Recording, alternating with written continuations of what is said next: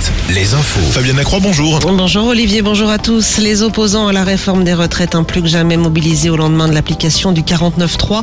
L'intersyndicale appelle déjà à une nouvelle journée de manifestation jeudi.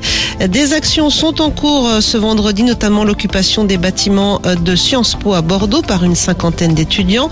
Occupation également de l'Université des Tanneurs à Tours, de la sous-préfecture à Châteaubriand. D'autres actions sont également prévues aujourd'hui à Laval, à Angoulême, à Toire ou encore à Bressuire.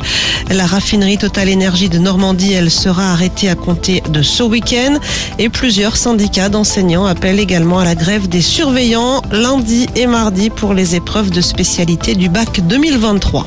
Hier soir, des rassemblements spontanés ont eu lieu dans plusieurs grandes villes comme Nantes, Laval, Limoges, Poitiers, Angers, Niort ou encore Angoulême. 310 personnes ont été interpellées, dont une large majorité à Paris. Le ministre de l'Intérieur a réuni les préfets ce matin. Gérald Darmanin leur a demandé d'être ferme contre les violences et une compagnie de CRS spécialisée dans le maintien de l'ordre et les violences urbaines a d'ailleurs été envoyée à Rennes. Les motions de censure doivent être déposées avant 15h20 cet après-midi. Oui, il y en aura sans doute deux, une émanant du Rassemblement national et une autre du groupe des députés indépendants. Elles seront examinées à lundi. Près de 200 personnes ont assisté hier aux obsèques de Kevin Trompa à Niort, le jeune homme disparu fin novembre dans les Deux-Sèvres et dont le corps a été découvert il y a deux semaines en Charente-Maritime. Les obsèques de sa compagne Leslie, elles, seront célébrées demain à La Rochelle. La page sportive avec du basket ce soir. En Pro B, Angers reçoit Évreux et La Rochelle joue à Aix-Maurienne. Et puis en National 1, Poitiers reçoit Mulhouse, Chaland accueille Besançon. Les Sables de l'One se déplacent en Alsace. Lorient, Rennes et Tours joueront demain.